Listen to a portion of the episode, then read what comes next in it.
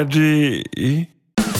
Manchmal sind wir happy, manchmal sind wir's nicht, aber immer sind wir nicht ganz dicht. Alle nicht ganz dicht. In der Kuroase. Und wie sind Sie heute da?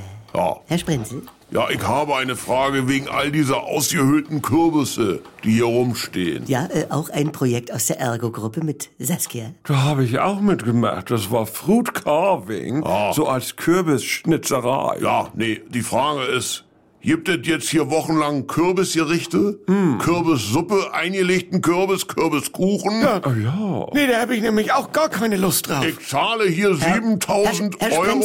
Ja, äh, Entschuldigung. Das ist doch nur auch Nachhaltigkeit. Ja, äh, wir bemühen uns in der Verwendung eines Kürbisses, den ganzen Kürbis zu verarbeiten und wenden auch hier das Nose-to-Tail-Prinzip an, wie wir es aus der Fleischverarbeitung kennen. Ich hatte mal einen Franzosen, er hieß Franck. Schön. Und er hatte eine Vorliebe für Schenkel.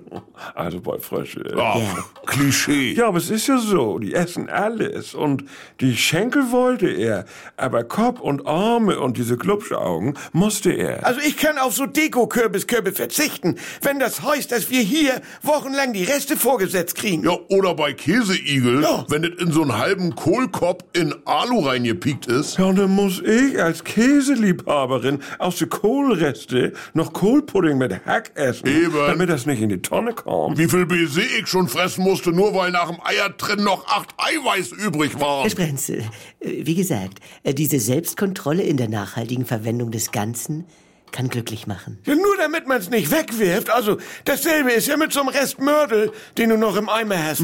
Dann suchst du schon rum zu Hause, wo du's vielleicht nur irgendwo so reinschmieren kannst. Du, ich war mit Maschi und den ganzen Jungs damals beim Osterbrunch bei von der Leyen. Oh. Sage mal. Sieben Kinder an Eier auspusten samt Nebensubstanzen und ich soll mir das als Omelette reinpfeifen. Ich sag, Uschi, macht das mit unters Hundefutter. Tun's allen den Gefallen, ja? Du, ich hatte auch mal einen Rest Bauschaum in der Dose.